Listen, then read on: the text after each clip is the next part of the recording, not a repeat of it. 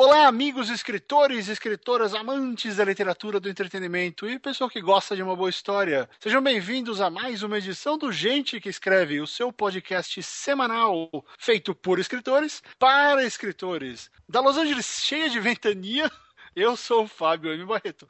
De São Paulo cheia de chuva, eu sou o Rob Gordon. Rob, mas só chove ou, ou chove e venta? Eu já, já esqueci, faz tempo. Uh, cho hoje chove e venta chove vento e acaba a luz. E acaba a luz. Eu tava sem, fiquei sem luz uns um, alguns minutos, uma hora atrás, uma hora e meia atrás, eu fiquei sem luz. É, aqui, aqui não acontece muito, já piscou, assim, pisca só pra sacanear o relógio, sabe? Você perder a hora. É, mas eu preferia que aqui sacaneasse o relógio e não a mim. É, bom, mas você sabe, né? É uma, é uma questão. O universo conspira contra o senhor. Sim, sim, isso é verdade. mas enfim. Muito bem, meus caros ouvintes, o Gente que Escreve dessa semana tem um tópico muito interessante a todos que gostam de consumir literatura, cinema, enfim, qualquer tipo de produto narrativo. Nós vamos falar sobre ter ideias. Então, o Gente que Escreve dessa semana começa em 3, 2, 1, vai!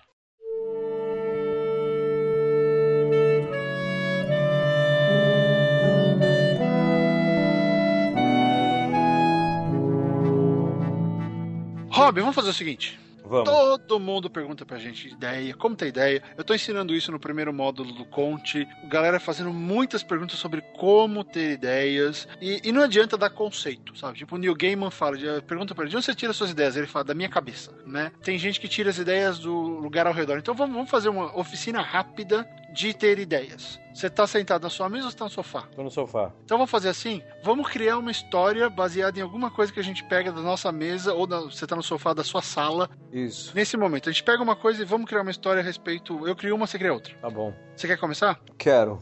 Então começa. Eu tô aqui na minha sala. Né? Minha sala tem uns. Sala de TV aqui tem uns 3 por 2 Ele é chique, ele tem sala de TV. E o roteador da internet está aqui do meu lado, do lado do sofá, né? Não onde eu tô, do outro lado. E o gato, quem me segue no Instagram conhece ele, o gato ridículo. Gato ele, ridículo. Ele tá, ele tá deitado. Escondido, ele tá escondido, porque ele sempre tá escondido. É, ele tá deitado ali na mesinha do roteador com a cabeça no roteador. Hum. Então eu criaria uma história que é o seguinte: Uh, eu vou criar uma história meio sobrenatural, tá? Eu tô usando o computador, o gato tá ali, eu tô vendo o jogo do Brasil, né? Para situar vocês que estão ouvindo, a gente tá gravando isso enquanto o Brasil tá jogando com o Peru aqui nas eliminatórias. E Qual o placar? 1 a 0 pro Brasil, tá no intervalo. Ok. E de repente, e, e, o gato tá lá com a cabeça no roteador. E de repente eu tô aqui na internet, eu não, na história eu não estou gravando podcast, eu tô na internet vendo o jogo.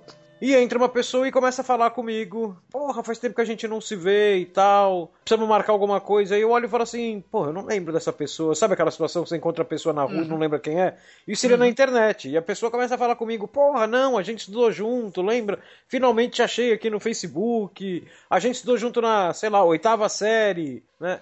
Beleza. E daqui a pouco chega meu meu enteado entra aqui e fala é, isso, claro, é tudo uma história em primeira pessoa, né? Comigo. Eu poderia muito bem criar um personagem para isso. Entra meu enteado aqui e fala assim: pô, a internet caiu. Eu falo: não, eu tô usando a internet normalmente aqui. Aí a gente olha, tá lá o gato com a cabeça em cima do roteador e realmente eu olho, a minha internet tá desconectada. Eu não tô conseguindo a internet navegar. do além eu não tô conseguindo conectar, não tô conseguindo fazer nada, e aquela pessoa aqui conversando comigo pela internet, falando tudo da minha vida. Eu partiria daí. A partir da, do gato dormindo com a cabeça no roteador, eu partiria daí. Sobre o que seria essa história? Seria uma história, porra, sem parar para pensar. Sabe o que eu faria? Agora, sem parar para pensar se é uma ideia boa ou não? Sou eu com 14 anos conversando comigo. Ah, tipo o alta, o alta frequência, alta né? frequência. com o Dennis Quaid. Isso, sou eu conversando comigo, querendo saber como eu tô e tal. E, e o cara sabe demais da minha vida, né? Porra, eu, eu partiria disso. Tá vendo? O Rob olhou pro roteador dele. Viu um gato dormindo ali. Viu um gato dormindo. E a culpa é sempre do gato né? Porque com certeza o gato é que está fazendo a conexão entre as duas realidades. Ah, provável, provável. É provável, é. Os gatos né, são sempre poderosos na mitologia. Aquele pessoal do Egito, eles falavam que gato era divindades e tal. Meu, aquela galera construiu pirâmides que estão alinhadas, se você olhar de cima, né? Eu não vou discutir com esse pessoal, cara. Se eles estão falando que gato é Deus, é Deus. Eu não vou discutir com essa galera do Egito. É, pois é, pois é. É o tipo de história que eu não explicaria como, como as coisas estão acontecendo. Porque às vezes você não precisa. Não, explicar. você não precisa. O que importa é acontecer, não importa como. É, e aí é, é uma coisa que acontece. É uma coisa que às vezes acaba separando o tipo de, o tipo de leitor. Porque tem um, uma, um tipo de leitor bem específico que adora saber tudo. Né? Esse leitor, eu costumo frustrar muito esse tipo de leitor, porque eu não curto essa ideia de ficar explicando tintim por tintim o que eu estou fazendo. Algumas coisas eu vou explicar, outras não. Mas enfim, história do Hobbit fantástica, gato em cima do roteador, saiu uma história de ligação dele com o passado dele e os dois estão conversando na internet que não existe. Isso. Mas eles estão literalmente eles estão na GatoNet. Na GatoNet, é, exatamente, exatamente. Aliás, é o título, GatoNet. É um bom nome para a história, GatoNet. Bom nome para a história. Então, ok, essa foi a dele. A minha vai ser, vai ser interessante. Eu tenho aqui, eu tô, minha mesa tá uma zona. Eu pensei em escrever alguma coisa sobre bagunça, mas não, porque o, o meu, o meu ambiente de trabalho tá uma zona. Eu gravei outro dia, então tem cabo, tem luz para tudo quanto é lado. Ah, mas eu, uma coisa me chamou a atenção. Eu tenho uma estátua do Wolverine aqui, que eu ganhei lá da, da livraria Leitura de Campinas quando eu fui fazer sessão de autógrafos. Eles têm uma tradição lá que todo autor que vai lá ganha uma estátua de resina dele. E aí eu peguei o Wolverine. Só que esse Wolverine, ele, ele tá numa base que são tipo três degraus, são três andares, assim, tipo uma plataforma, parece uma escada antiga. Sei. Então, eu, eu pensei numa história, e assim, eu quero, eu, eu quero sair um pouquinho do fantástico porque tem gente que fala que eu só crio histórias uh, de ficção. Bom, por que será? É meu gênero, né? É. Uh, mas eu, eu, eu, vou tentar sair do fantástico e fazer uma outra coisa. E vai ser só um elemento meio fantástico, mas a história vai ser bem pé no chão. Eu fiquei imaginando desses degraus, se alguém de repente estivesse andando ali por ou Pinheiros ou Vila Madalena, em São Paulo, que tem aquele monte de ruazinha, né? Que às vezes você não se toca que a ruazinha tá ali. Sim. São as, as vilinhas, né? É, é, tem aquele monte de. É como era a Moca na final da década de 70. Era aquele monte de, de lugar não mapeado que existia. E a Vila Madalena e Pinheiros ainda tem um monte disso. Então eu fiquei imaginando, sei lá, porque eu já fui office boy, então eu fiquei imaginando um office boy andando por ali procurando um endereço para entregar alguma coisa, e de repente ele pega e vê uma escadaria. Ele vê uma escadaria que parece antiga pra caramba, não tem ninguém ali e, e, não tem ninguém na rua onde ele tá e pelo que ele viu no mapa parece que se ele subir essa escadaria ele vai ele vai chegar no, no endereço onde ele precisa. Então ele vai subir essa escadaria. Só que eu só eu falei que eu ia, eu ia sair do fictício, mas eu só fico pensando em ficção. Ah, não, tá no DNA.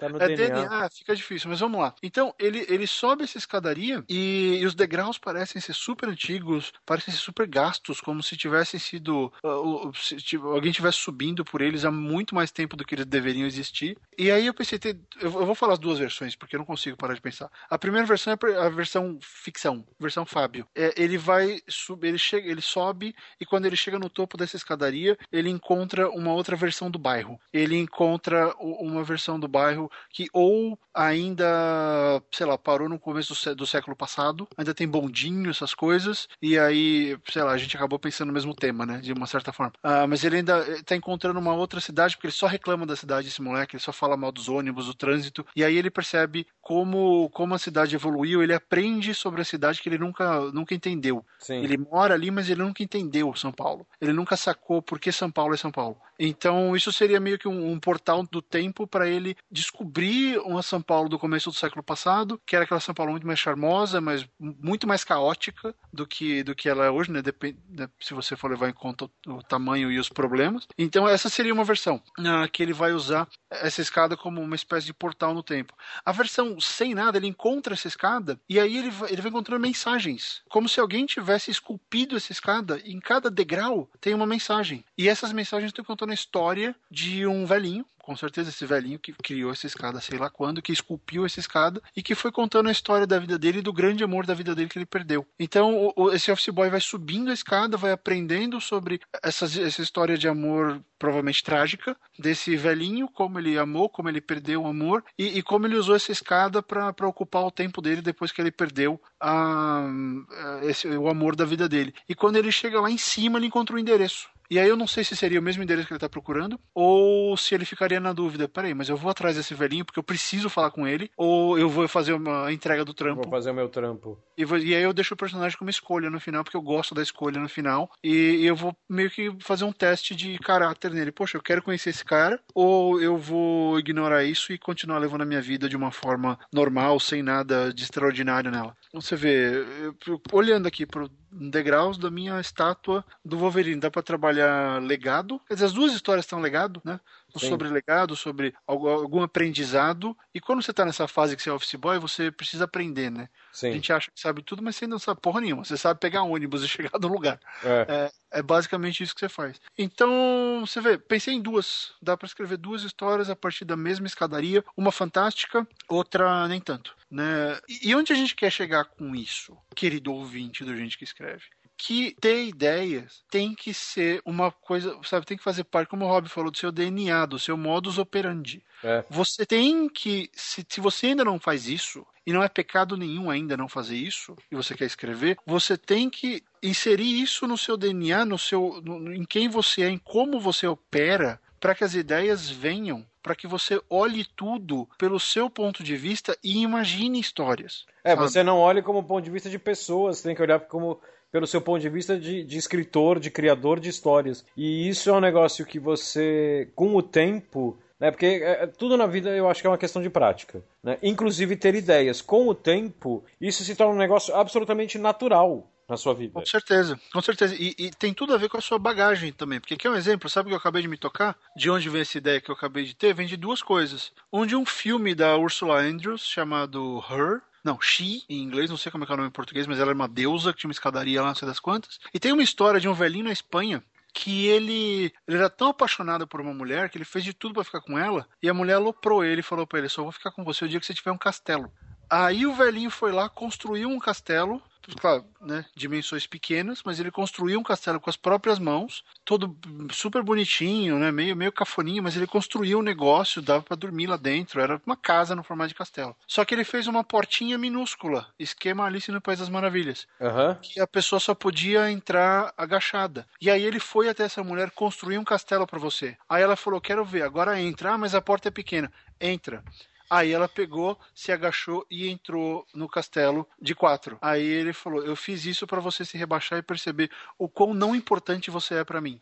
você caralho. me fez construir tudo isso e agora eu fiz você rastejar para entrar naquilo que eu construí por causa da sua idiotice. Cara, que fantasia. E eu fiquei, não sei porque, agora eu fiquei pensando de onde veio. Veio disso. Eu vi essa matéria uma vez sobre esse velhinho que, que humilhou a mulher que sacaneou com ele. E porque eu lembrei de um filme, quer dizer, juntei duas coisas lá atrás olhei para uma inspiração, uma olhei para um objeto agora, né, que está aqui na minha frente e uniu tudo isso. O subconsciente puxou tudo isso, sabe-se lá de onde, ponto, saiu uma ideia com a história que é, uh, que é a história de amor desse velhinho aí que não deu certo. Então, são coisas que até dá para ensinar, mas se você não colocar em prática todo dia, você nunca vai aprender. É né, é, é, é, o lance que o Rob tava falando, de que, quer dizer, eu vou falar, a gente tentou gravar esse programa uma vez, deu tudo errado, então essa é a segunda gravação, mas é, é, é, a questão, né, e aí eu queria que o Rob contasse essa história, o Rob me contou outro dia que ele tem esse, esse negócio do, de sair para dar uma volta no quarteirão, para procurar ideia para crônica. Tenho. Então conta aí, como é que é? Eu, na verdade eu tenho dois sistemas, né, eu tenho o sistema, o meu, meu primeiro sistema é a ideia vir da minha cabeça, então eu tenho eu tenho o meu cantinho da ideia, né, aqui em casa, porque é o seguinte... É que nem, é que nem o pessoal que tem dois estômagos, um para sobremesa e um para o prato principal. É, exatamente. Então eu tenho dois modos operantes aqui para escrever e cada hora, eu, uma hora eu uso um, uma hora, no caso dos estômagos seria a hora da sobremesa, eu uso outro. Então, por exemplo, o, o que eu, o que eu, o primeiro que eu uso é aqui em casa que é o canto da ideia, que é o seguinte, eu, na verdade são dois cantos da ideia, porque eu fumo e eu sou a única pessoa aqui em casa que fuma. Então eu não fumo dentro de casa. Eu só fumo no quintal ou na garagem garagem. Então eu tenho o meu cantinho. Que desgraça, você não para com essa merda, né? Mas veja bem, eu não estou incentivando ninguém a usar aqui. Okay. Não estou fazendo apologia. Então, eu tenho. O, o, que eu uso mais é aqui no, na, na, frente, né? Que a minha casa ela tem uma laje, né? Aqui em cima da garagem.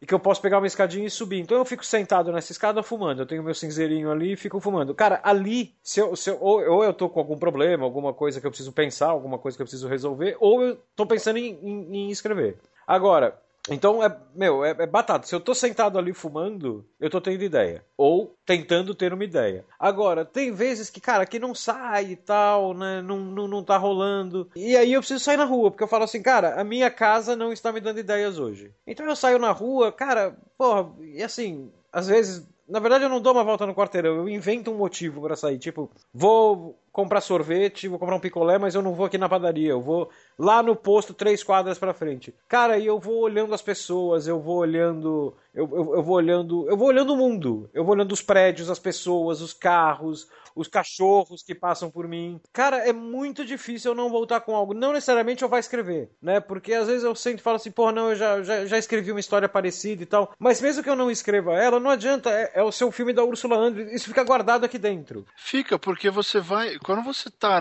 preparado para isso, você vai exercitando. É tipo um músculo. E quando eu comecei a treinar arco e flecha, era assim: você tem que criar memória muscular para fazer Exatamente. o o seu corpo vai lembrar disso. Então, o, a questão do, do, ter ideia, se você ainda não faz, e novamente isso não é problema, você tem que começar a praticar. Se você não põe em prática e começar a, a aplicar o seu eu escritor, o seu eu redator, o seu eu blogueiro, o seu eu sei lá o que, a tudo que você está vendo para imaginar, olha, pode ter uma pauta aqui, você vai continuar simplesmente, se você é blogueira, por exemplo, replicando a briga do dia que é isso que mais me irrita na galera que faz blog. Eles falam, todo mundo falou o mesmo assunto no, naquele dia, porque é o assunto do dia. É. Então parece que são obrigados a filtrar aquele assunto. Não, você não é obrigado a falar a mesma coisa que todo mundo. Você pode procurar outra coisa. Você pode, inclusive, ir na contramão. Você fala, não vou falar sobre o último GIF que mostra alguém sendo espancado na internet e aí e ficar só falando sobre isso. Não, eu vou falar sobre. Eu vi um, um cara catando lixo na rua e achei relevante. Falei dois minutos com ele. Que às vezes o pessoal esquece que, primeiro, que às vezes isso é uma, né, um valor humano, você conversar com alguém que te interessa ou né, dar um alô. Às vezes é legal, pagar um café pro cara, se você pode, né? Ah, aliás, tem um negócio legal que eu acho que tem na França, que você vai comprar, você vai pegar um café lá, e aí você pega e deixa um café extra. Você paga o seu e mais é, um. É, você deixa um Sempre pago. vai chegar alguém que, que não tem grana e vai ter o café na conta, e aí o, o café dele já tá pago. Café, exatamente. Então, sei lá, se você não se sente mal com isso, porque às vezes o cheiro é um negócio ruim, essa coisa. Mas se tá, tem um cara normal, você vê lá um menino catando latinha, troca uma ideia, paga um lanche pro cara, se ele tiver fim, ou se ele pedir, né? Tem uma história ali. Tem uma puta história ali, né? E se, mas se você não, não aplicar isso, você vai ser o cara que só fica replicando aquilo que todo mundo fala. Esse é o grande lance dos grandes cronistas, por exemplo. Eles olham para onde ninguém está olhando. É, então, isso é, é, é, foi uma coisa que a gente mencionou en passant no programa que a gente gravou e não deu certo. Né? É. Aliás, é o segundo programa que a gente grava e não deu certo. Porque tem é. o, existe o piloto fantasma, né? Tem o piloto que nunca viu a luz do dia. Então, mas partindo por essa lógica, né? Se tem um piloto que nunca viu a luz do dia, isso aqui vai fazer tanto sucesso quanto Star Trek. Né? Que Star Sem Trek dúvida. também teve o um piloto que nunca viu a luz do dia. Mas é assim, eu acho que é, o, negócio que eu citei, as grandes histórias, elas não estão no seu mundo, elas estão no, no, seu mundo, você escritor.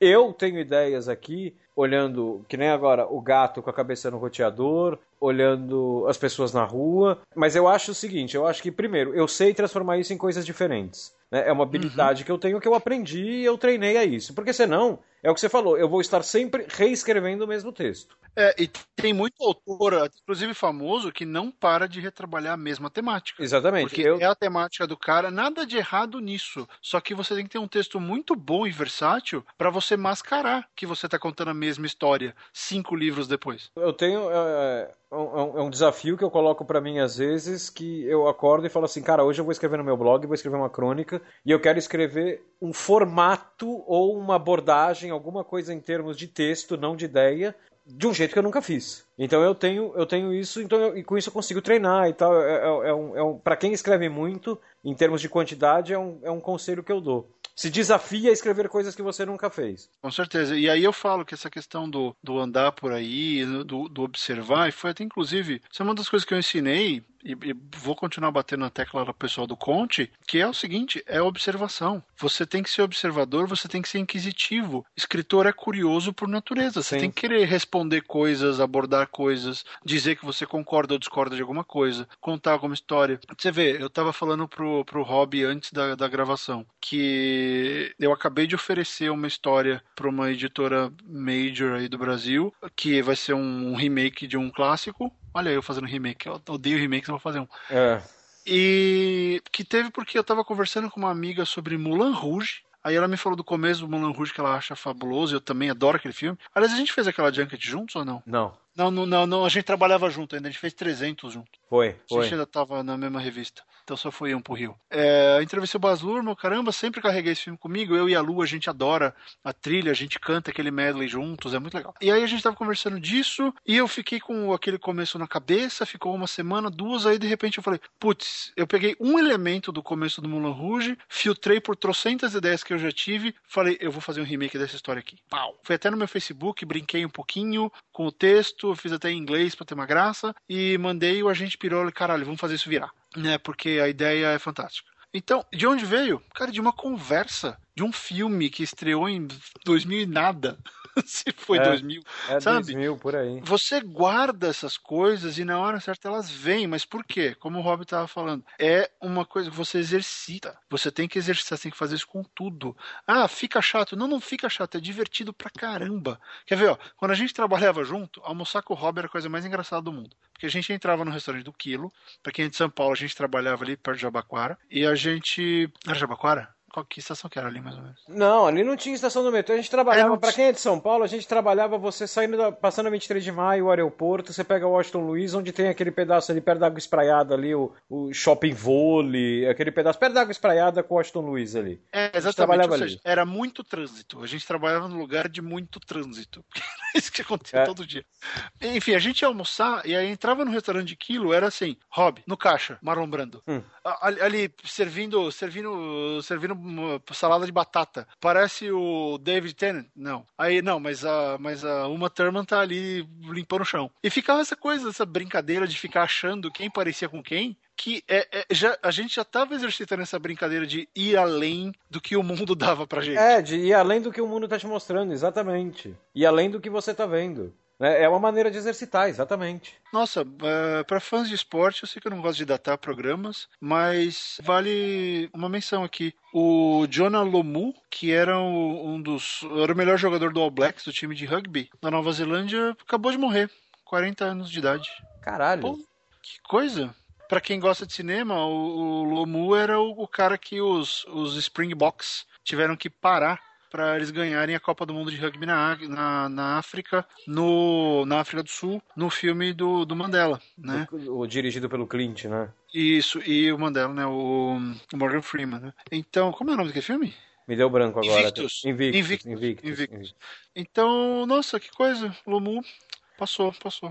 Escreveria uma história fácil sobre ele. Mas o que eu tava, o que eu tava falando sobre o, o lance da, da, da, a boa ideia, ela não está no seu mundo, eu paro do seguinte princípio. A boa ideia que você teve, ela não está no mundo do leitor, né? O leitor está pegando uma história que criou, que foi criada no seu mundo, pode ser parecido com o mundo do leitor, mas não é o mesmo mundo, porque todo mundo tem sua bagagem individual. Cada um se eu pegar um fato e, e olhar junto com, com, com, o Fábio, eu vou fazer uma leitura, o Fábio vai fazer outra. Né? Quer fazer um teste? Não, não. Só, só, só, só um Não, é legal porque eu, é que eu gosto de pensar em exemplos, assim, o pessoal entendeu. Muito mais do que a gente ficar falando conceitualmente, mostrar a aplicação Ok, disso. ok, ok. Vamos lá, vamos lá. Vai, fala um aí. O problema é que, meu, tem que pegar algo que nós, nós dois tenhamos visto e o único que me ocorre nesse momento eu não quero falar que é Paris. Que é um negócio que já foi tão falado que não tem mais o que falar a respeito. Mas eu nunca tive lá, você já teve lá? Não. Pois é. Por exemplo, não, vamos fazer o seguinte, vamos fazer o seguinte. Você, você vai escrever sobre Paris, tá? Okay. Você, você leu as mesmas coisas que eu sobre Paris, provavelmente, né? Uhum. Você vai escrever sobre Paris. O que que você... Você vai fazer uma história sobre o atentado em Paris. O que que você vai fazer? Eu vou... Eu colocaria história no, no ponto de vista de um refugiado, porque são eles que estão apanhando mais com essa história toda, né? Porque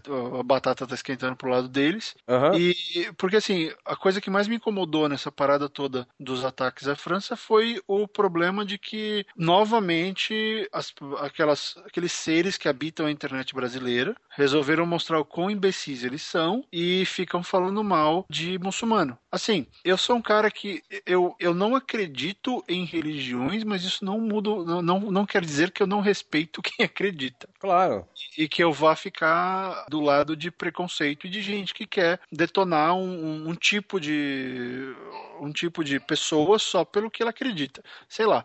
Então, eu vi muito disso. Felizmente eu não tenho mais timeline, mas me mostraram muita coisa. Muita gente veio me mostrar link, veio me mostrar coisas de preconceito, de puro preconceito, porque assim, se você tem preconceito, pode ser com uma religião que é, é pouco relevante no Brasil numericamente, a gente não está acostumado a crescer com muçulmanos. Né? Porque a gente.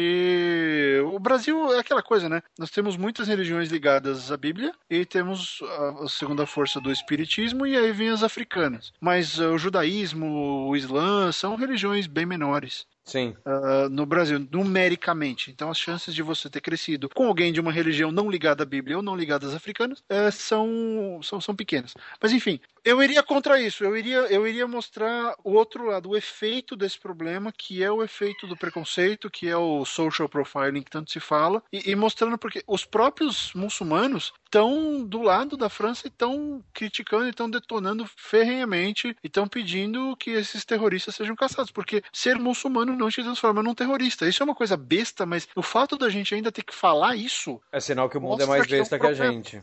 É. Exatamente. É mais então, besta eu, que a eu, frase. É, eu levaria por esse lado porque eu me solidarizo com, com o problema dos caras e acho que esse preconceito é completamente patético. Então, então eu escreveria isso. Tá, daí você, você. vê, eu, eu tenho a, o mesmo conteúdo que você, as mesmas informações, eu sei tudo que aconteceu, aonde aconteceu, então você tem estádio, tiroteio e tal. Eu escreveria provavelmente a história de um adolescente que vai no primeiro show dele, que é no Eagles of Death Metal, e ele tá naquele show porque a, a menina que ele gosta vai estar tá naquele show, né? Então seria toda a expectativa, tal, é o primeiro show que ele vai na vida, ele tem tipo 17 anos, é o, é o primeiro show que ele vai na vida, todo o drama e a sobrevivência lá dentro, né? Mas enfim, isso é, é não, não, vou desenvolver a história aqui, eu acho que isso é só para mostrar que assim, é, a gente tá, tá, tá criando duas histórias diferentes aqui, a partir de duas ideias diferentes, a partir de uma mesma coisa, que nesse caso é o meu mundo, é o seu mundo e é o mundo do leitor. Agora, uhum. o, o, a partir do momento que eu escolho dar uma abordagem X pro menino que tá no show, ou você escolhe uma abordagem X pro refugiado, cara, a gente ainda está falando sobre o mundo que é meu, seu e do leitor, mas colocando ingredientes do nosso mundo. Porque, por exemplo, eu Sim. tenho certeza que a partir do momento que eu vou escrever sobre um menino de 17 anos que tá num show de rock, cara, esse menino, em termos universais, vamos chamar assim, de, o, o universo de um menino de 17 anos, seja a França com terrorismo, seja Brasil dos anos 80, seja o que for, ele vai ter muito de mim, né? Então, assim, já virou um negócio do meu mundo. Então eu paro do princípio que, assim, toda história criada, mesmo que ela se passe num mundo real, ela é do mundo do escritor, né? Ela, enca ela encanta, um, um dos motivos dela encantar o leitor era aqui que eu queria chegar. Um dos motivos dela encantar o leitor é porque o leitor está conhecendo um mundo que pode ser que ele já tenha até passado por esse mundo, mas ele está conhecendo um mundo novo, porque ele está vendo o mundo por olho de outra, pelo olho de outra pessoa, que no caso é o escritor. Agora, se a gente encanta o leitor mostrando um mundo novo para ele, por que caralhos a gente não vai deixar a ideia encantar a gente desse jeito? Então, eu acho que as ideias, cara, as mais encantadoras que tem, elas estão fora do nosso mundo. É, eu, eu, eu, citei no programa que deu errado, vou citar aqui de novo. Ano passado eu fiz um trabalho, eu tava fazendo um trampo, um freela, e eu tive que passar uma tarde inteira, um dia, praticamente um dia inteiro, na favela de Paraisópolis. É, a favela de Paraisópolis, para quem não é de São Paulo, é, deixa eu só dar uma contextualizada aqui. Ela, ela, é gigante, ela é quase uma cidade dentro de São Paulo, ela é a segunda maior favela de São Paulo. Ela, ela, ela é um mundo próprio, com vida própria, com. Ela, ela, ela viveria independente da cidade, porque ela tem sua própria linguagem, suas próprias leis e tal. Uhum. E eu ali eu fiquei. Não fiquei Deve ter o seu próprio exército, né? Ah, sim, sim, sim. Eu, eu, eu não fiquei simplesmente ali olhando, eu fiquei conversando. Então eu conversava com líder comunitário, conversava com dono de, de bar, conversava. Então, assim, eu não olhei a favela, eu mergulhei na favela durante seis horas, pegando opinião e assim, batendo papo, só batendo papo. Cara, eu voltei de lá com umas assim, cinco, seis histórias e personagens, mas assim, uns 20 personagens. Por quê? Porque é um negócio que para mim, é, imagina o seguinte, você, você é um minerador e, de, e você tá procurando ouro. Então você tira uma pepita aqui, eu tirei uma pepita com o gato na cabeça do, com a cabeça no roteador. Eu e o Fábio conseguimos aqui duas barrinhas de ouro falando sobre Paris. A hora que você vai para um lugar que você tem a oportunidade de conhecer uma realidade que não é sua e não olhar a realidade, é conhecer a realidade, cara, é como se você tivesse achado um veio de ouro novo. É.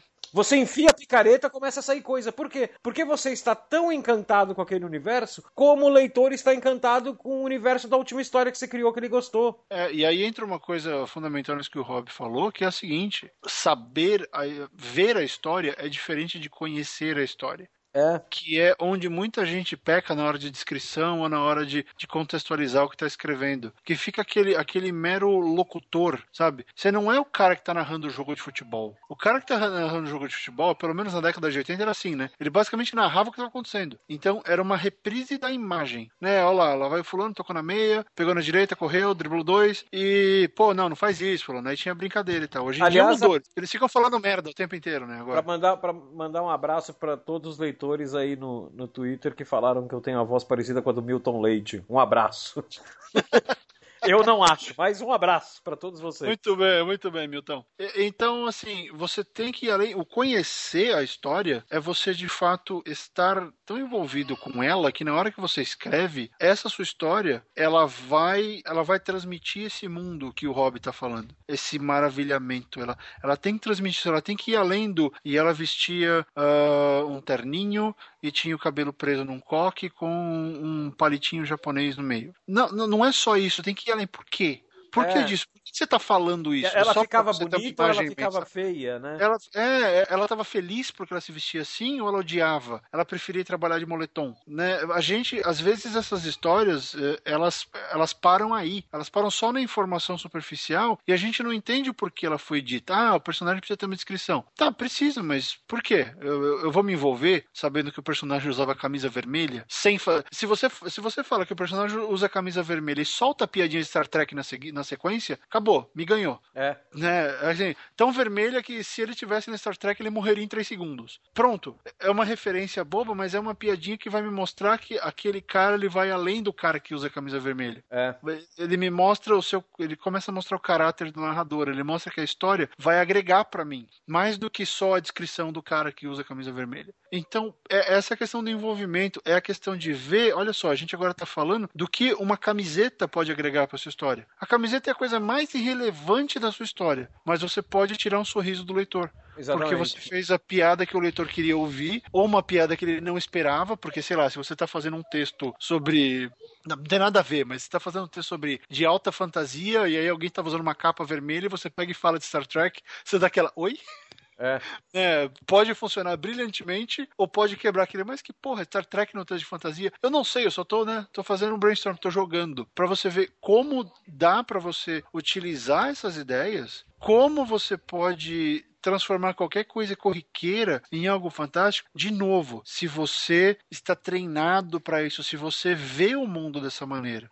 Não é. só na hora que você vai escrever. Que às vezes, às vezes eu sinto que um pecado de quem está começando a escrever, Rob, é achar que só tem que ser criativo na hora que escreve. Não, não, não. não. A criatividade, não. ela tem que fazer parte do seu dia a dia, sabe? É, é, você tem que procurar coisas novas, você tem que tentar coisas novas. Escreve um monte, a gente já falou isso. Escreve um monte de coisa que ninguém vai ver. Só vê o que acontece, só para treinar o, os dedos, para treinar a mente, sabe? Mantém isso aceso, porque na hora que você botar na sua cabeça que você só tem que ser criativo, na hora que você abre o Word, não vai dar certo, porque você vai começar a pensar na história só ali. A gente, eu acho que o Rob também, então posso falar pelos dois, a gente fica pensando no que a gente vai escrever horas antes, dias antes. Sim.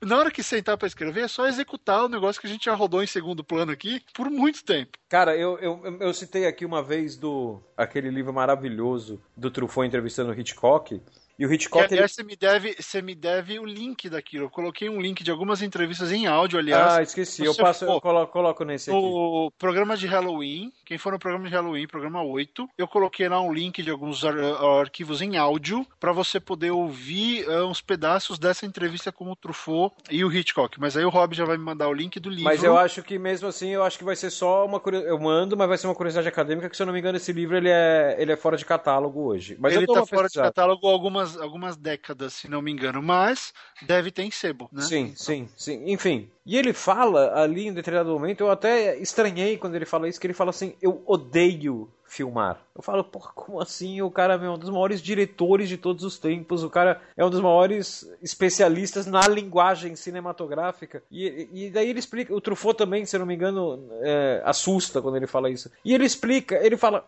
eu queria que tivesse uma máquina onde eu tenho, eu, onde eu coloco o roteiro com todas as minhas anotações e do outro lado sai o filme. Porque a hora que eu vou filmar, eu já pensei tanto sobre o projeto, eu já esmiucei tanto cada cena, que assim, o projeto já perdeu a graça para mim. Eu vou e filmo e tal, mas assim, eu já cheguei onde eu queria. Então, assim, você imagina, ele deve ter ficado quatro meses, três meses, sei lá, que ele não pensava em outra coisa. Ele só pensava em como desenvolver a ideia que ele teve. E, e Rob, eu concordo absolutamente com ele, porque toda vez que eu fui filmar, aconteceu a mesma coisa. É um trabalho quase que mecânico, né? Você já, você já tá com tudo tão, tão detalhado que é um negócio quase mecânico. É, e o, e o Hitchcock, além de tudo, ele fazia os storyboards. Ele mesmo desenhava. Hum. Então ele já tinha visto aquele filme, ele já tinha é, ele já viu, ele já viu filme. aquele filme 40, 50 vezes na cabeça dele. Tanto que tem muita cena, isso, vários documentários e filmes sobre ele mostram e falam que tinha dia que ele não ia pro set. O cara já tava com o roteiro, os atores sabiam o que fazer, tinha um storyboard, ó, põe a câmera aqui, mexe a câmera pra cá, é o que eu teria feito. Então tá aí, executa o storyboard que fica tudo lindo. Acabou, né? Ele não era, ele não tinha essa necessidade de estar ali comandando, não, ele já tinha pensado. E esse é o grande negócio. A cabeça dele pensava cinematograficamente em tudo. Ele olhava, tanto que eu tenho certeza, o lance dele com as loiras é porque ele achava que elas ficavam melhores em tela. Aí ele ficou tarado. é outra, é outra história, mas a razão provavelmente foi essa. Ele olhava, ele ficava maravilhado com aquela, com aquela composição e era o que ele queria ver. Era o que ele gostava de ver na tela. Tudo para ele era visual. Então, é. pô, se você é escritor, tudo para você tem que ser criação. Se você é cronista, tudo para você tem que ser crônica. Sabe? Se, se, você mora em São Paulo e vai no shopping, de repente você vê um baixinho, careca, bigodudo, olhando para você, é o hobby, pegando, pegando a sua família para escrever crônica sobre ela. É porque vocês são muito estranhos, ou divertidos, ou os dois. E ele ou vai não, pegar. Ou, ou vocês ou são não. tão normais que eu falo, cara, que família legal de escrever. É, porque eu posso inventar qualquer coisa para eles que vai é, deixar não, e assim, se eu escre... não, e, e, se eu escrever sobre essa família, ela é tão normal que eu vou estar escrevendo sobre todas. É, exatamente. Logo vem o elemento universal. Mas por quê? Porque ele fica procurando isso. Eu fico procurando isso. Quer ver? Não, não vamos revelar nada, porque, enfim, é super cedo ainda. Mas antes dessa gravação, eu vendi, eu vendi uma história pro Rob, que talvez a gente faça junto, talvez não. Mas eu vendi uma história para ele que envolve Segunda Guerra, que envolve preconceito, que envolve um monte de coisa. É porque eu vi o Eric com o bracinho levantado no berço. Eu vi meu filho dormindo com o bracinho levantado, me juntou uma série de imagens que eu tenho de conceitos históricos que eu tenho, me veio uma uma ideia super louca para uma história e eu consegui, em coisa de 20 minutos, pensar nessa história e vender para ele em menos de dois minutos. Ó, a história é essa, essa, essa. É. A história fez sentido, não fez? Fez, fez, tudo amarradinho. Então, porque é uma questão, a gente sempre está procurando isso. Quer dizer que a sua vida tem que ser chata? Que você tem que ficar o tempo inteiro só pensando nisso, só falando disso, não sei o quê? Não. Mas tem que ser um hábito. Então, mas na verdade, ser... a minha vida teoricamente, ela é chata, né? Porque eu fico o dia inteiro olhando as coisas com esse olhar e tendo ideias. Só que, se você perguntar pra mim, eu acho a minha vida extremamente divertida, cara, por causa disso. Eu me divirto sozinho pensando. É, porque a gente fica boa parte do dia olhando pro computador, né? Então, esse tempo no computador tem que ser divertido. O, o, o lance de, de, de, procurar ideia, né? Que é outra história que eu, historinha rápida que eu contei no, no, no famigerado programa que não deu certo. Teve Vamos um contar porque o programa não deu certo? O programa que não deu certo não deu certo por 200 razões. Primeiro, o, o Rob grava a gente, nós gravamos em várias coisas, mas assim, tem os backups de gravação. Ele grava no Tapur no Windows. O Tapur, o Tapur fechou de novo. Já tinha acontecido. Ele fechou e aí quando foi salvar o arquivo, no arquivo não salvava. Então, é, não, na verdade a ligação caiu. Caiu, a ligação a, a chamada do Skype caiu e o Tapur parou de gravar. E aí perdeu tudo. Perdeu tudo. Ele, ele perdeu o arquivo, ele, a gente já estava conversando há quase meia hora e o arquivo tinha dois segundos. Dois segundos. Aí, o meu backup que eu gravo no Audible, aqui no meu computador, ele tinha por alguma razão razão, o Audible tinha. O Audible. O Audition, que é o Audible é o programa de e-books da Amazon. O Audition tinha des, des, desreconhecido o meu headset. Então ele estava gravando do microfone do computador, que está com um. Que tem um ventilador do lado dele e, e, pegando todos os sons da minha casa. Então eu tava, tava pior que as abelhas do Hobby. O meu, o meu som tava, um, tava com um sinal horrível no fundo, tava, tava, tava não dava para ouvir. E para ajudar, a ligação do Skype começou a cair mais ainda. Então a gente resolveu desistir. É, grava outra hora, grava outra hora, que É. hoje tá com zica, não, não rola. Então, e a história que eu, que eu acho que legal, legal contar aqui, que eu contei no programa que não deu certo, né? é, Eu tava em casa, eu morava sozinho ainda, eu era solteiro, morava sozinho, eu morava em Pinheiros, e era um, era um domingo de manhã, eu acordei, cara, aquela, aquela pilha de escrever, acordei morrendo de tesão de escrever, e provavelmente, se eu me conheço, eu não devia ter que trabalhar naquele dia, e isso era raro pra mim, então eu meio que acordava num outro clima, já, porra, você acorda até mais criativo. E, enfim, eu olhei ali, não, não, não, não, me surgia nada pra escrever ali, fiquei uns 10, 15 minutos tomando café, olhando notícia e tal, não me surgia nada pra escrever. Cara, só que eu tava com tanta vontade de escrever que daí eu me propus um desafio. Eu peguei e falei, eu vou até a cozinha, eu vou fazer mais um café. Isso eu já tinha acordado umas duas horas, uma hora e meia por aí. Vou fazer mais um café. E eu, enquanto eu faço o café, eu, eu vou me obrigar a encontrar uma ideia pra escrever. Hum. Eu levantei, fui até a cozinha, comecei a fazer o café. Aí, enquanto eu tava fazendo o café, eu abri o armário da cozinha, olhando a cozinha, procurando ideias, alguma ideia ali na minha frente. Cara, eu abri o armário da cozinha, tinha uma caixinha, junto com umas outras coisas ali, tinha uma caixinha de todinho bem na frente. Eu olhei pro todinho e falei: Ah, bicho, é você mesmo. É Rodou. Você mesmo, cara. Você vai ser minha crônica de hoje. E aí eu fiquei pensando, agora, meu, como eu vou escrever sobre um todinho? Porque é, é um negócio que eu falo, né? Se desafie a escrever coisas que você não escreve sempre. Então, pô, eu podia escrever um texto, né? é, todo o começo do meu blog, assim, os primeiros anos do meu blog, era o meu cotidiano em Pinheiros, o que eu transformava em crônica. Eu falei, pô, mas eu, eu não quero escrever isso de novo, né? Eu, eu- provavelmente eu já escrevi isso em algum outro lugar, eu só vou mudar o objeto X pelo Todinho. Daí eu tive a ideia, cara, eu falei, eu vou escrever um texto em primeira pessoa com o Todinho. É o Todinho que narra o texto. E não é um Todinho qualquer, é esse Todinho. Ou seja, eu vou ter um personagem que é uma caixa de Todinho Que vai- fica parada. Que fica parada dentro de um armário que está fechado e tudo escuro. Ou seja, ele só vê o mundo quando alguém abre a porta pra pegar alguma outra coisa. E se alguém pegar ele, acabou a história. Exatamente. A gente coloca o, o- o link aqui. Eu não lembro nem se, se. que eu lembro do texto, mas eu não lembro detalhes. Se bobear, eu já estraguei o texto aqui falando que é o Todinho, mas eu acho que pra quem tá ouvindo, isso não é mais importante. Isso é você. é- O importante é você ver como eu peguei um objeto totalmente ridículo do cotidiano e contei uma história num formato que eu nunca tinha usado na minha vida. É. E aí, Rob, deixa eu levantar uma. Deixa eu levantar uma lebre aqui. Não que isso seja preconceito, mas agora que eu entrei nesse mundo de ensinar e de falar com pessoas de vários. de várias bagagens literárias, eu tenho sentido uma coisa assim de que o pessoal olha pra gente, porque a gente faz ficção, certo? Sim. A gente sempre tem um pezinho na fantasia aqui, tem alguma coisa fantasiosa no que a gente escreve. A gente não escreve a história do, do, do Zé e da, e da Olivia que se conheceram no, no bar e foram pra praia e aí ou deram certo ou não.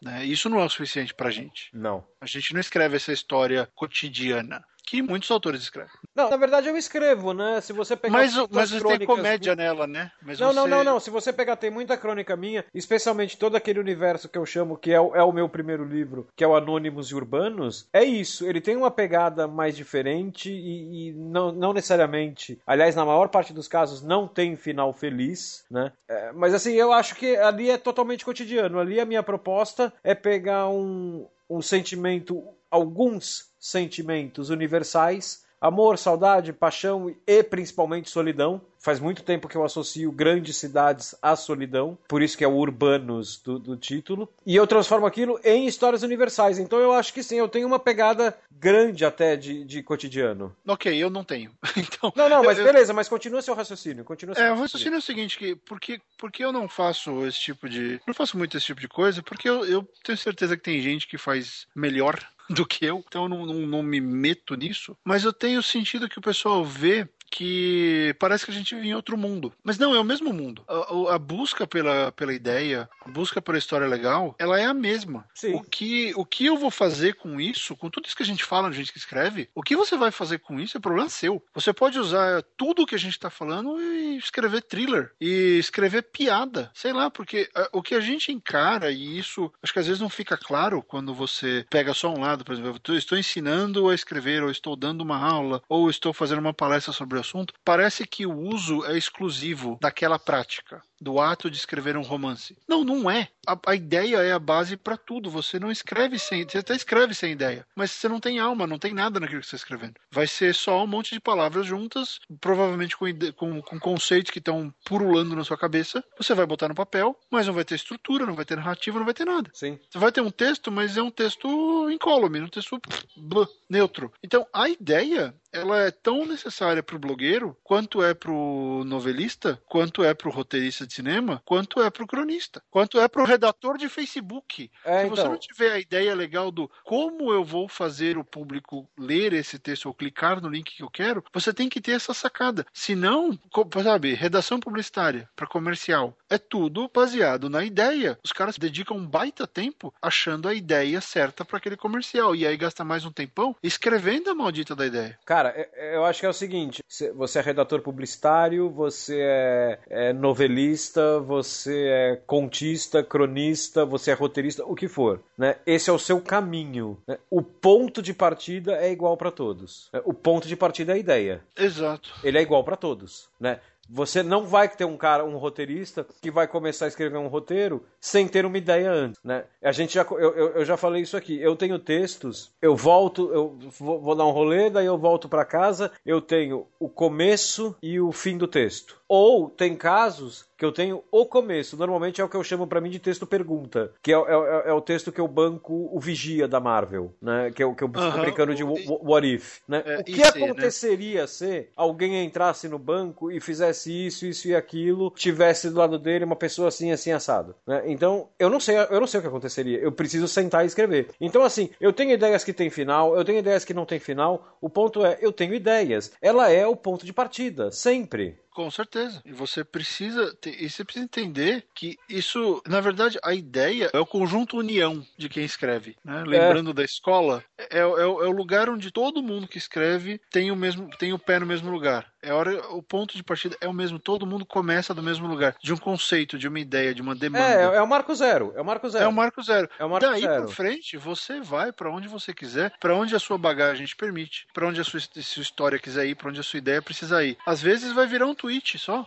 É, e assim, é... falando em Facebook, em redator publicitário, né? Lembre-se do seguinte: é, a ideia, porque eu já vi gente confundindo isso. Confundir a demanda, que é o, que eles, o termo que se usa no meio, né? A demanda com a ideia. Porque a demanda do termo publicitário é assim: eu preciso de um texto assim, assim, assado. Sobre isso passando essa mensagem. Ok, é o briefing, né? O demanda é, outro, é um outro jeito de falar briefing no meio publicitário. Ah. Então, eu já vi gente falando assim: não, então, a ideia do texto, gente que me ligou e falou assim: a gente queria que você fizesse um texto assim assim, assim, assado. A ideia do texto, claro, eu ouvi, fui educado e tal, mas não, a ideia do texto é minha, né? Você tá me passando o que, que texto você quer. A você, ideia... Eles passam o objetivo para você. Exatamente. Né? A ideia de como chegar nesse objetivo é minha, porque a ideia é, é de quem escreve, né? Então, assim, você pode até ter a necessidade de contar uma história. Isso saindo pra, indo um pouco para o mundo da ficção. Você tem a necessidade de contar aquela história, você tá afim de contar uma história que se passe em Marte. Ok, isso não é uma ideia. Isso isso é a sua necessidade, ou linkando com o mercado publicitário, é a sua demanda. A ideia vai ser que história que você vai colar em Marte, vai colocar em Marte. É, eu lancei por quê? Por que essa história? Né? É, qual exatamente. É o, qual é a razão de ser dessa história? Sobre o que é essa história?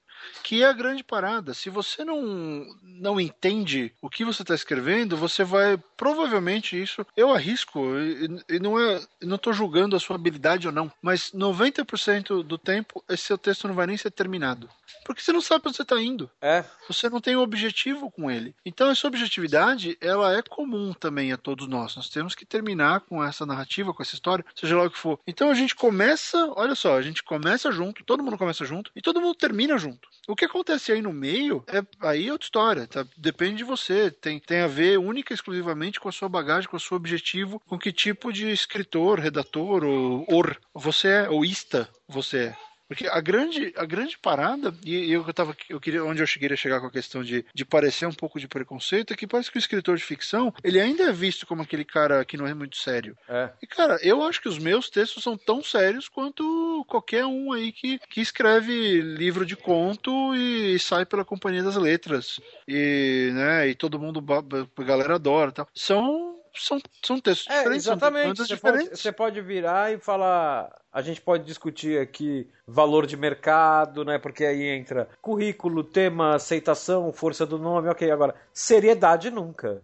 Né? Seriedade é... nunca. É, é, o, é, o, Ah, você escreve livro de navinha. Então, livro de navinha é a puta que te pariu, meu amigo. Porra. É, quer ver? Tem um, tem um causo da, da minha vida. Não sei, muita gente já deve ter lido crônicas e contos do Luiz Rufato, que é um, um ex-jornalista, jornalista ele é de Minas, mas ele atuou muito no JT, no Estadão. E hoje ele tá super famoso. Foi, foi, foi, foi pelo Brasil para Frankfurt, caramba. Eu, eu entrevistei o Rufato, ele, ele era colega de redação. O primeiro livro dele. Uhum. Ele lançou um livro com contos sobre uma cidadezinha de Minas, que é de onde ele era. E eu lembro muito bem do livro até hoje. Não tinha nada de, de fantástico no sentido gênero fantástico na história dele. Eram contos sobre pessoas que habitavam aquela cidade e tinham aquelas coisas que humanos fazem, né? Inveja, raiva, amor, uh, complô, esse tipo de coisa. Eram histórias que a meu ver, isso não é demérito, eu só estou classificando a história, eram histórias normais só que por uma questão de como o Brasil vê o, o gênero da, da, fantasia e da ficção, ele tem mais peso do que eu, porque ele não fica inventando. Porque os personagens dele são reais, são mais verossímeis e não a navinha. E não só não é só a gente que está começando. O Neil Gaiman falou uma vez que, que ele teve uma, teve uma crítica a ele que foi assim: se você escrevesse, se você não escrevesse essas coisas, você seria levado muito mais a sério e teria mais sucesso. É, se você escrevesse cara, literatura de verdade, né? É, e porra, o cara falar isso pro New Game é porque tá muito errado. É, então. O, o, Brasil ele é meio contraditório, né? Porque o Brasil ele é, um, ele é um país onde não se valoriza a própria cultura. A gente teve essa conversa, acho que no, no, no Halloween. No, no, programa do Halloween. Uhum. Só que, assim, ao mesmo tempo, ele, ele, ele não valoriza o que, o que é dele, mas se você não escreve o que é sobre ele, você é, você é insano, né? Você, é, você é um babaca, você fica inventando planetinha, cidadezinha, né? Então, cara, eu não sei, eu acho esse, esse relacionamento do Brasil, do brasileiro com a, com a nossa literatura em termos de gênero, eu acho ele meio, meio esquizofrênico. Não é nem contraditório, é, é esquizofrênico. É, e foi uma coisa que você comentou, né? É aquela questão de que parece que toda obra uh, criativa no Brasil tem que transformar o mundo. Tem que é, ser a melhor. É, tem que ser a definitiva. Se não for definitiva. definitiva, não presta. Não, vai ter um monte de coisa entre, entre o nada e a definitiva. E é esse monte de coisa que, se, que cria o mercado. Sem esse monte de coisa, você não tem mercado. Sem contar que é o seguinte, né? Quando a, quando a gente mencionou isso, eu mencionei Cidade de Deus, que para mim Cidade de Deus é o filme definitivo sobre favela. Isso não quer dizer que Sim. nenhum possa ser feito depois, mas para mim ele é definitivo. Assim, tudo que eu queria ver numa história sobre favela. Tava lá. Tava lá. Para mim ele é definitivo. Agora, não necessariamente pra pessoa do meu lado é. Sem dúvida, é, não, sem não dúvida. existe uma obra definitiva. Né? Eu achava eu sempre achei, né? Vamos, vamos, vamos fazer uma comemoraçãozinha aqui. Acho que faz três programas que eu não falo de chefão, então vamos comemorar falando de chefão. eu achei durante a minha infância inteira. Infância não, vai, que eu, come... eu vi chefão a primeira vez, eu devia ter uns 13 anos, por aí. Uh, minha adolescência, vai, adole... boa parte da minha adolescência. Eu achei que chefão era a história definitiva sobre máfia. Né? Aí, quando eu li o livro, eu tive a certeza de que era a história definitiva sobre máfia. Só que aí chegou um belo dia que eu sentei e falei, porra, vou ver se era uma vez na América, que eu devia ter uns 16, 17 anos. Falei, cara, era uma vez na América não é o filme definitivo sobre máfia, mas Chefão também não é, né? Aí sai nesse meio tempo, porque isso acontece quando eu tenho 15, eu, é, eu sou de 75, sai Bons Companheiros. Então é assim, porra, eu adoro o filme de máfia, eu adoro Chefão. Adoro, e sou, acho que já falei aqui, daqueles que acham que o 2 é melhor que o 1. Um. Mas Tipo, ele não é um filme definitivo sobre máfia. Então, assim, eu, eu, não, eu não vejo essa necessidade. Tipo, eu preciso criar a história definitiva sobre tal coisa. Não, você precisa criar uma história sobre tal coisa. Nada mais que isso. O definitivo deixa a cargo do leitor. E se você ficar pensando na voltando a linkar com o programa de hoje, que é sobre ideia. Estou atrás da ideia para escrever um filme definitivo sobre Brasil e Peru, sobre os confrontos entre Brasil e Peru. Você não vai achar. Você tem que achar uma história boa, deixa que ela se torne definitiva ou não na cabeça do leitor. É, é. E, e, assim, se você está criando uma história para você ler uma resenha dizendo que aquela é a história definitiva sobre o assunto que você escreveu, desculpa, você não está interessado em contar histórias. Você está você tá interessado numa masturbação literária. Né? Porque o é. leitor não vai dizer para você que aquela história sua é a história definitiva sobre filme de máfia, porque o leitor não tem esse contato com você. Né? Você tem o um contato com a matéria do jornalista. Não, eu estou esperando o jornalista, pelo menos um, dizer que a minha história que eu fiz sobre. sobre sobre asfalto. Elfos. Ah, É, é, asfalto. é, é a, é, a, é a história definitiva sobre calçamento no Brasil. Então, desculpa, você você está escrevendo simplesmente para masturbação. Você não está interessado em contar história nenhuma. Você pode até querer contar histórias, mas não é o seu o, o seu core business, vai, vamos chamar assim. É, é aquela questão, a forma, num, a forma e o resultado nunca podem estar acima da razão da história. Exatamente. E isso acontece muito. Não necessariamente novos escritores, mas gente que, que ainda não conseguiu explodir, que vem tentar achar que a forma, o problema é a forma. Ah, o, o editor não quis porque a minha forma está errada. Hum, não, a maioria dos casos é a história. É a história ou é o português. São duas coisas que faz o editor ir para longe do seu texto. É, é, ele vai achar um monte de erro no primeiro parágrafo e vai desencanar de ler o que você escreveu, ou ele vai achar que o seu texto não, não flui e ele vai deixar de lado. É assim, são as duas coisas que mais matam livros no mundo. É isso. Não é a forma, não é a estrutura do seu arco narrativo dos três vilões que na verdade são um nos seus seis livros de fantasia épica. Não. É, é, é seu estilo e, e erro. Isso faz a editoria ir embora rápido. Então, porque o cara ele vai ver a história. Se a história estiver boa ali no começo, ele vai sacar, ó, a história tá boa, eu, eu vou, vou continuar lendo mesmo com esses erros aqui. Mas se ele não vê que tem história porque você tá querendo ser só grandiloquente no que tá escrevendo, não vai dar certo, sabe? Então pensa na história, seja honesto com a, com a bendita da sua história. E não importa se a sua história vai falar sobre um drama familiar porque alguém foi estuprado e existe esse segredo na família e você vai tratar isso, ou se a sua história tem navinha. É. O problema é que a sua história ela tem que ter a demanda humana, ela tem que conversar com leitores. É, é aquele negócio. A gente escreve sozinho, mas o destino do livro é compartilhado. Olha, eu aprendi uma coisa trabalhando em publicidade com rede social. Hum. É. Uma vez eu tava conversando com um cara que é um cara que me passa umas. umas. passa um monte de trampo pra mim e tal. Eu já desenvolvi várias coisas com ele e tal. E ele virou pra mim e falou: Cara, um negócio que as pessoas adoram. E ele falou isso pensando em Facebook, tá? Em post de Facebook. Um negócio que as pessoas adoram É, é. de gato.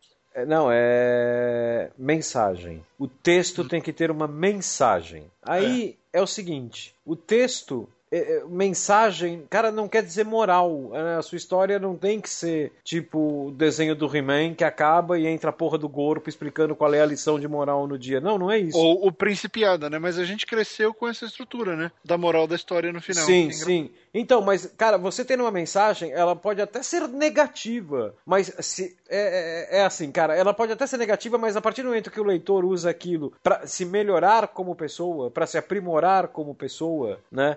Você tá passando uma mensagem, né? Então, por exemplo, se eu faço um filme, uma história, um conto, sei lá, sobre uma pessoa que- com o qual o leitor se identifica. Eu tô inventando aqui agora só para exemplo mesmo. Se sair fraco, me, me perdoem.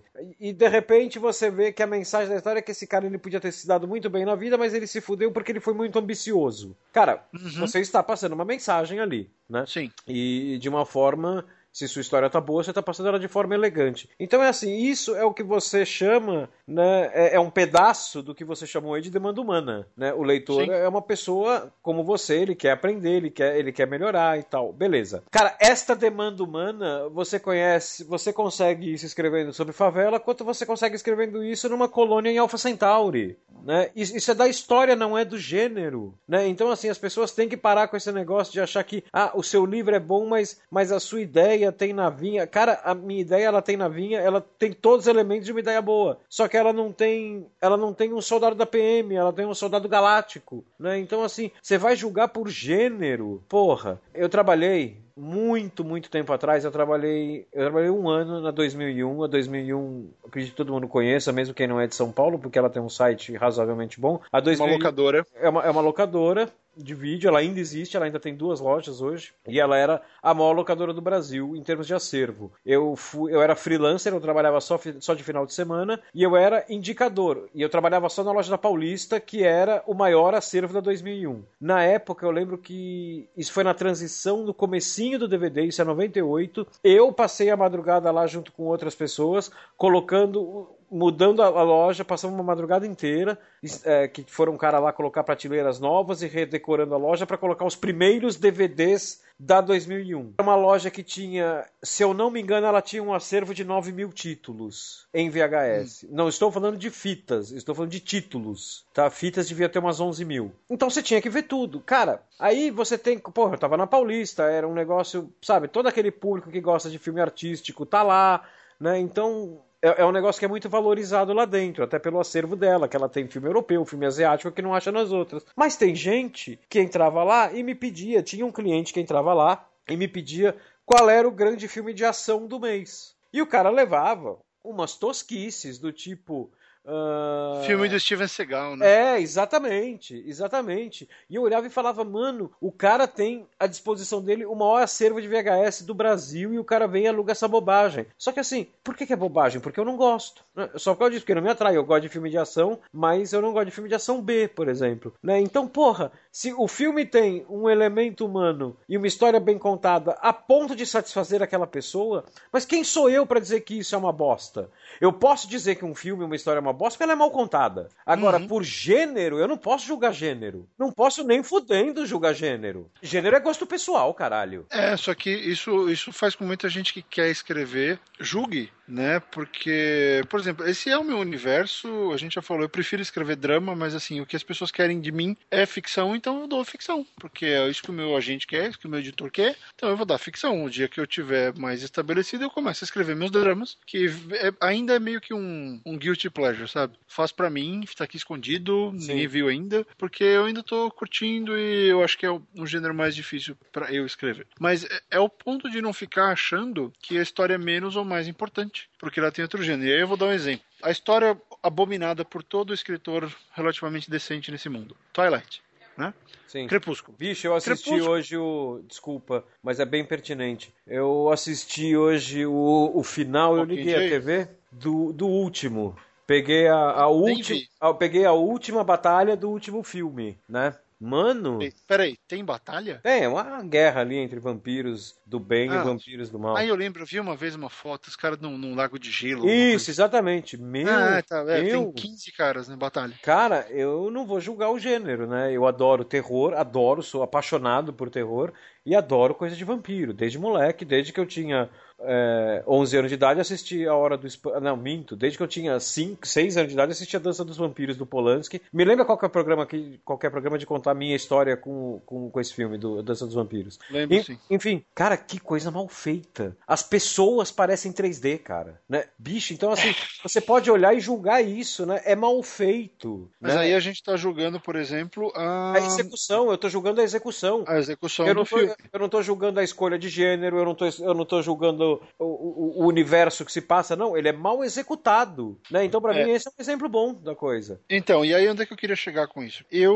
eu, eu fiz um curso com o cara, com o culpado por uh, Crepúsculo. O nome do cara é David Farland, é um puto autor aqui, e ele, ele, tem, uma, ele tem um super curso todo ano, é uma semana, que ele faz é quase que um retiro para escritores e é no Colorado, se não me engano. Ele faz isso todo ano e o pessoal que, que, realmente quer investir vai lá porque é uma grana alta. Mas a galera que é mais séria pega que faz esse curso. A Stephanie Meyer fez esse curso, assim como o Brandon Sanderson fez uhum. esse curso. O Elantris, enfim, um dos caras que tá virando o grande cara da fantasia uh, atual e escreve bem pra caramba. Enfim, a Stephanie Meyer fez o curso dele e falou para ele: Olha, eu quero escrever um, um blockbuster adolescente de vampiro. E ele virou para ele e falou assim: você vai escrever assim, você vai ter o elemento do amor impossível, você vai ter o elemento, o elemento da separação, né, da separação das duas raças, você vai ter esse conflito interno entre, os vampiros, você vai ter uma jovenzinha semi-deprê, porque essa é uma demanda muito atual e é fácil das meninas se sentirem excluídas, porque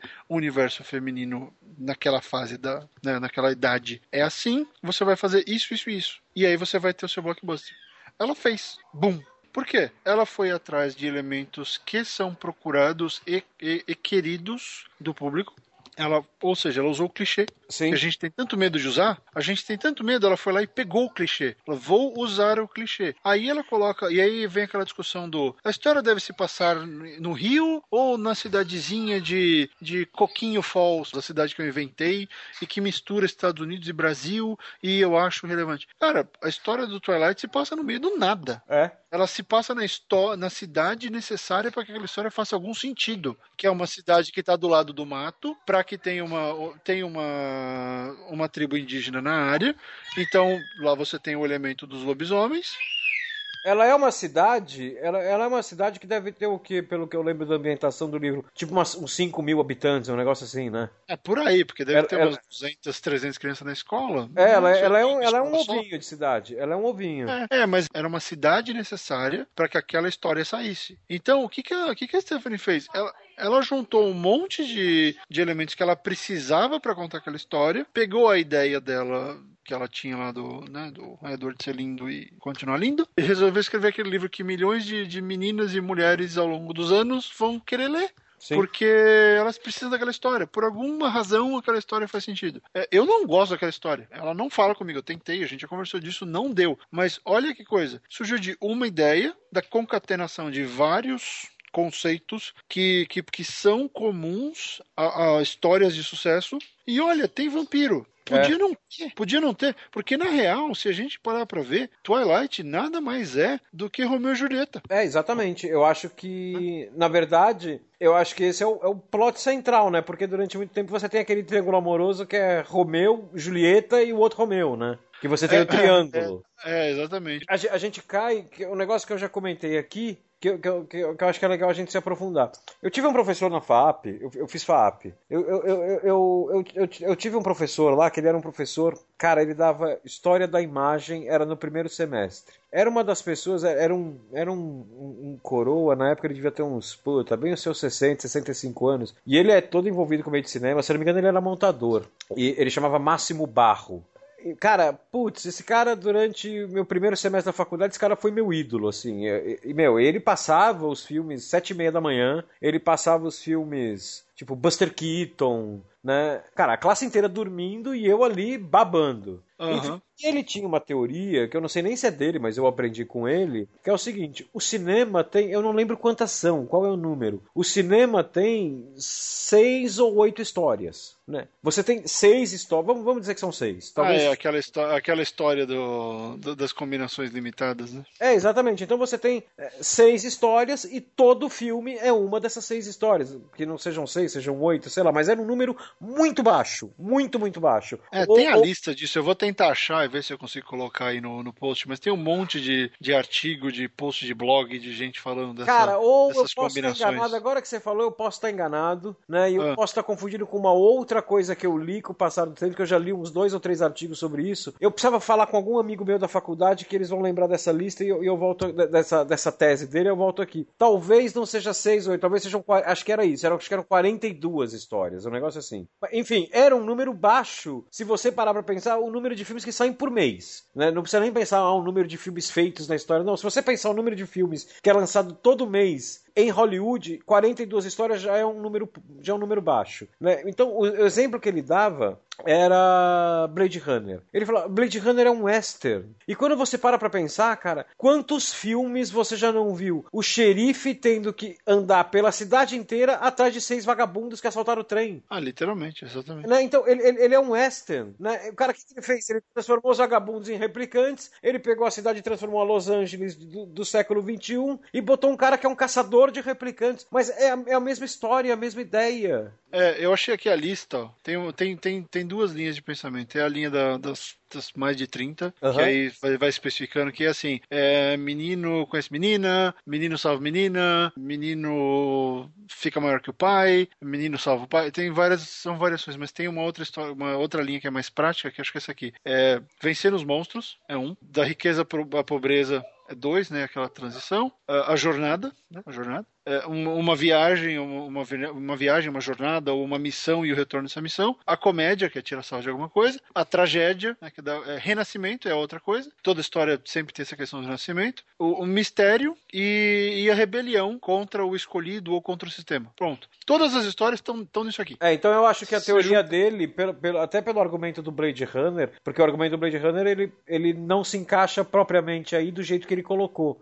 Né? Então eu acho que ele é, deve ser 42 mesmo, 42 histórias. Porque ele, ele. Certamente, pelo exemplo que ele definiu, o Blade Runner, ele tá indo mais de 30, né? Na linha de pensamento do mais de 30. Mas quando você para pra pensar, a gente fazia esse exercício. Cara, é exatamente isso. Você tem 42 histórias que então, assim, você tem 42 ideias, né? Que, cara, se desenvolveram em milhões de filmes, né? Que todo ano são milhares. É, o, o, e o cinema, especialmente, ele é construído em cima disso, em cima do me dê a mesma coisa, só que de um jeito diferente. Sim. A então, gente conta, a gente vai sempre contar as mesmas histórias, porque, é, desculpa te interromper, Rob, mas assim, o ser humano, a, a demanda humana do homem do século passado, ou retrasado, ou dois, três séculos, são as mesmas. A gente continua com medo de morrer, a gente continua sem saber se existe algo lá fora, a gente continua sem saber se as divindades são, são reais, a gente, a continua... gente continua sem saber o que caralhos a gente está fazendo aqui.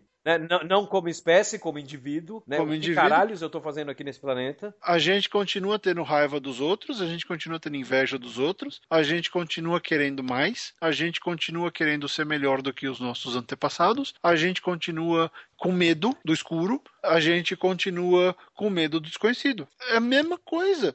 Então, a gente não mudou muito, assim, se parar para pensar. Essencialmente, a gente pode.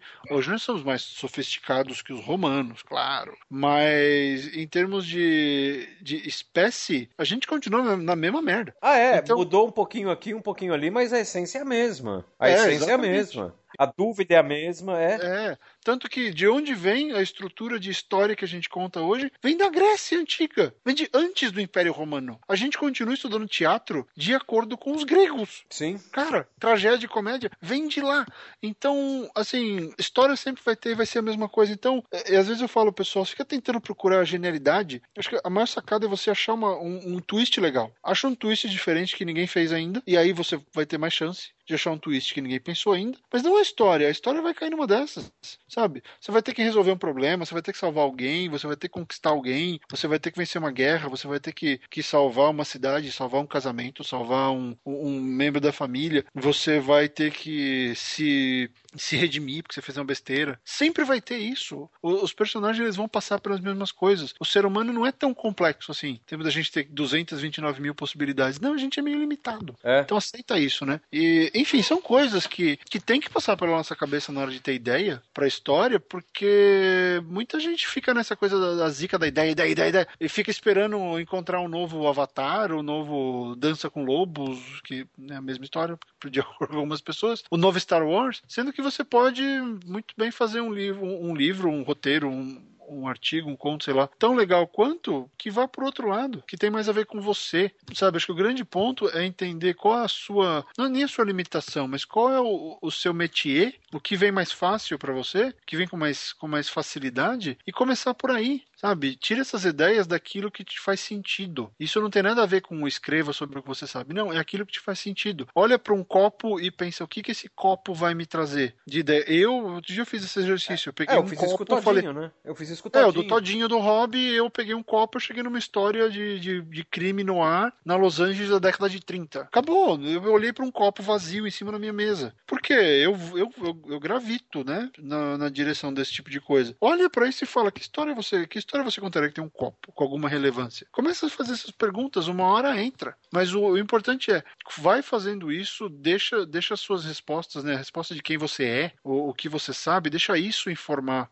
como a sua história vai surgir. Não fica tentando, ah, eu vou criar uma história igual ao Stephen King. Você não é o Stephen King. É. Sabe? Você não é o, o, o Asimov. Você é um cara que leu o Asimov. Você é diferente do Asimov. Você pode usar então... referência, você pode usar. Você pode ah. ter aprendido, certamente, se você é fã do cara, você aprendeu técnica narrativa do cara, lendo ali truques, coisas que você admira. Mas você não é o cara, né? Você não é o é. cara, é, você não tem a é. bagagem é. do cara. Não estamos nem medindo talento aqui, né? Você não tem a pois bagagem é. do cara, já começa por aí. A sua bagagem é diferente e é isso que faz com que você seja diferente. Aceita isso. Não tenta simular e nem acho que é o caso, mas assim, entende que. E para fechar, acho que a gente já tá trocentas horas falando é, disso. O programa é sobre ideia e eu ia dar a ideia da gente terminar. É, então, tivemos a ideia de terminar o programa. É uma boa ideia, nós dois concordamos.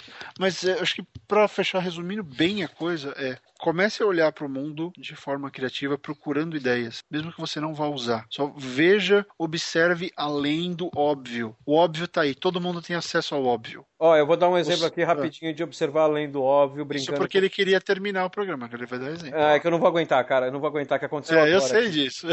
Não, não, aconteceu agora aqui que o Barreto ficou que ah, era difícil e, e, divertido almoçar comigo, porque eu ficava achando as pessoas parecidas e tal. Ah. Cara, a gente já mencionou aqui, eu tava vendo o Jogo do Brasil, a TV tá sem som, né? Hum. Tava passando aqui o Jornal da Globo, a TV ficou ligada, o jogo já acabou. E tava passando todo aquele esquema, aquele, aquela merda que tá dando das escolas aqui de São Paulo, com o Alckmin e tudo. Cara, e apareceu um cara que talvez o Barreto não conheça, que é o Gianazzi. Eu vi ele numa entrevista ali no, do lado de uma diretora de escola. O Gianazzi é um político, procura aí, Barreto, Carlos Gianazzi. Ele foi candidato a prefeito com J. Com G.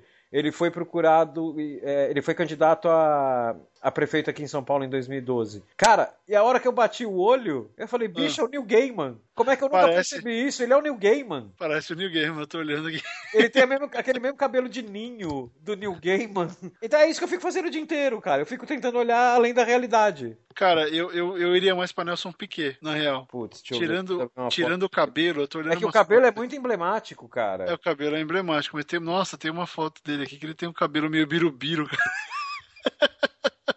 Mas eu, eu entendo. Eu, eu, Mas, porra, não, o programa, o programa é sobre escrever. Vamos manter New Gaiman, né? É, não, tudo bem. Não, tem algumas fotos aqui que com certeza, mas você vê, é, é esse tipo de coisa. O, o Rob fica tendo essas ideias com gente parecida, eu fico tendo ideia com, tendo ideia com coisas. Eu tava discutindo, eu queria gravar esse programa, porque eu já fiz um módulo inteiro sobre isso no Conte. O pessoal não para de perguntar sobre isso. E, e eu tenho recebido vários e-mails falando, e, e eu, eu, a pessoa, eu tô com dificuldade para ter ideia. Aí eu falei, mas não, não, não é questão de ter dificuldade, você tem que começar a pôr em prática. E eu tava discutindo isso com a minha esposa, a gente tava indo pra Long Beach outro dia, tava na estrada, e a gente discutindo isso. Eu falei, quer ver? Me dá, conta aí, três minutos. Eu vou ter dez ideias. A gente tava na estrada, descendo, descendo a cinco aqui, que é uma das freeways. Eu comecei a ter um monte de ideia. Tinha um caminhão branco super estranho, com umas travas esquisitas na minha frente. Falei, pronto, tem uma bomba ali dentro. Aí ela, não, mas aí já tem o Schwarzenegger que tá dirigindo o caminhão, tentando levar a bomba para longe. Isso. E começou a me elocubrar em cima da bomba. Aí estamos passando por um daqueles anéis viários que tem um monte de pista, e aí num desses anéis superiores passam quatro carro, carros pretos colados um no outro. Sim, bem próximos. Falei, pronto, tem um comboio. Tem alguma coisa importante sendo levada naquele comboio, eles estão indo resolver um ataque terrorista. É, aí passou não sei o que, um passarinho, eu pensei numa coisa meio procurando Nemo, envolvendo duas, duas pombas que passaram pela gente. Aí tinha um, um riozinho do lado, eu imaginei um moleque pescando num lugar onde nunca ninguém pescou e ele ia descobrir o que é pescar porque ninguém pescava ali, porque tinha uma lenda que proibia de pescar, mas que não fazia mais sentido, então tinha esse menino descobrindo o prazer da pescaria e, e, e conseguindo comida para casa dele porque ele precisava. Eu comecei a pensar um monte de coisa, cara, em menos de 5 minutos dentro do carro eu tive 10 ideias. É, porque eu olhei para essas merdas e comecei, o que pode gerar? Pode gerar isso. Uh, e assim, deixa sair, sabe? deixa o seu subconsciente entrar em ação e escuta o seu subconsciente. Não deixa o seu subconsciente de lado. Fala, ah, não, não faz sentido. Faz, você pensou, faz sentido. Ah, é meio bobo, arruma, transforma em menos bobo. Depois transforma em legal. E aí transforma em alguma coisa bacana. Isso tudo, ideia é ponto de partida. Não é o, o endgame, não é o seu objetivo final. É. A ideia é, é a comida que você vai comer. Ter energia é consequência da ideia. É. Ter energia para continuar vivo é consequência do fato de você ter comido. Então, escrever um livro, um roteiro, um artigo, ou o que for, ele começa com a ideia, mas ele termina com o texto. Então, você tem que encarar isso como o ponto, é o ponto de partida. A gente falou e a gente repete. Então, seja criativo, olhe. E o que é ser criativo? Se teste, transforme a sua vida, começa a olhar para tudo que você está vendo. Consigo escrever alguma coisa sobre isso aqui? Como? Pega um livro que você gosta, como escrever isso melhor? Ou posso escrever uma fanfic disso? Posso ampliar o que o cara fez? Posso transformar tudo? Pega a história da sua família, família cheia de história. Tá, sempre tem aquele tio que não cala a boca. Pega alguma história que esse tio te contou, escreve essa história. Então, são coisas que a gente tem que é prática, é exercício, é muscular praticamente. Você É, tem que ir se é. exercitando. Não deixa de fazer isso, sabe? Você não é escritor só na hora que você senta no Word. A gente trabalha no Word, mas a gente é escritor durante a vida inteira. É, porque exatamente, o, o ato de escrever começa na ideia, né? Então, assim, ah, eu, eu, eu tiro duas horas por dia pra, pra escrever. Bom, beleza, mas você não precisa tirar duas horas por dia pra, pra ter ideia. Ideia você pode fazer enquanto você tá fazendo outra coisa, né? Você Com tá andando na rua, você tá, você tá dentro do metrô. Cara, o metrô é um manancial de ideias. Nossa, Né? metrô, trem, trânsito. É, Trânsito, olha pro cara no carro do lado. É que hoje em dia tá chato, né? Porque a galera vai estar olhando pra baixo pro telefone, né? sim, sim. Então, é assim, mas até isso é uma, é uma história, né? Imagina esses caras sem o telefone, o telefone parando de funcionar, ou o telefone tomando conta, olha só, o telefone tomando conta do corpo dessas pessoas e todo mundo começar a dirigir que nem robô, uma Skynet da vida.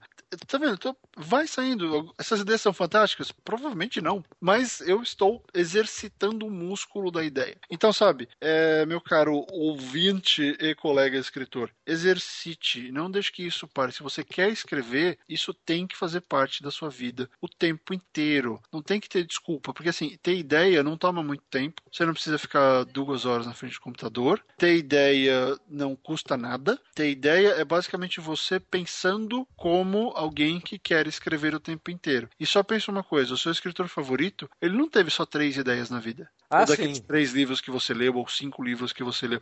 Ele já teve umas 200 ideias na vida, calhou que ele já conseguiu vender oito delas. É, e outra coisa, quando ele. a- a- aquela, aquela história, a favorita dele, né? A, a, a, favori, a sua favorita dele, que você fica pensando e fala assim, pô, eu tenho 19 ideias, mas eu acho que, sei lá, essas ideias já foram contadas. Se ele tivesse pensado como você, o livro dele que você mais gostou provavelmente não existiria. Ah, é. E aqui eu vou dar o exemplo mortal disso. J.K. Rowling com Harry Potter. Harry Potter é uma das maiores amálgamas literárias É. da história. Harry Potter ele é, Mistura- quase um, ele é quase um Tarantino da, da literatura de fantasia, cara. Mistura absolutamente tudo com elementos, arcos narrativos, conceitos, personagens. Tem um monte de coisa original da, da Rowling? Tem. Mas ela mistura um monte de coisa que já foi feita. E é só um dos maiores fenômenos literários da história da humanidade. E, e, e não é ruim. O fato não de, é ruim. isso não torna o livro ruim, o livro é bom. Ele né? é bom, é bem sucedido. É bem feito. Por quê? Ela pegou a ideia, ela começou a escrever. Ela é uma pessoa criativa por natureza. É, A gente tenta acabar esse programa, mas não consegue. Mas assim, ela teve a ideia de Harry Potter sentada numa estação de trem. Tava esperando um trem, ela perdeu um trem. Tava, ela ficou duas, ou- umas duas ou três horas, alguma coisa assim. Entre duas e quatro horas esperando um trem que ia vir. Não tinha o que fazer, começou a pensar na porra da plataforma, imaginou o Harry Potter, começou a imaginar o mundo do Harry Potter, porque o trem dela atrasou. Imagina se esse trem tivesse chegado na hora. Não teria saído. Então, assim, se um dos maiores exemplos comerciais, qualitativos e sucesso de público do mundo não é suficiente para te mostrar que ter uma ideia num lugar, num lugar improvável, de, com assuntos improváveis, porque você estava exercitando músculo, se isso não mostra para você que esse é o caminho, nada mais vai mostrar. É. Então, pratique, aplique e continue a escrever. Nos falamos na semana que vem. Tchau, tchau. Tchau, pessoal. Abraço.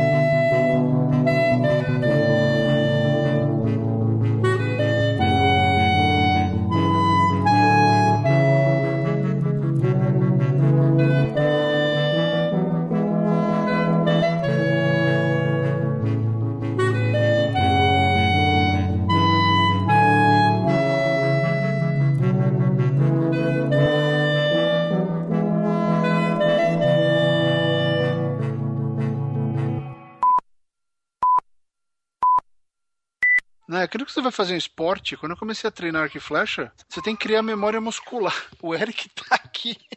Tendo ideias, ele tá tendo ideias. Ele tá tendo ideias. Eu acho que ele já teve mais ideia que nós dois. Então... É. Esse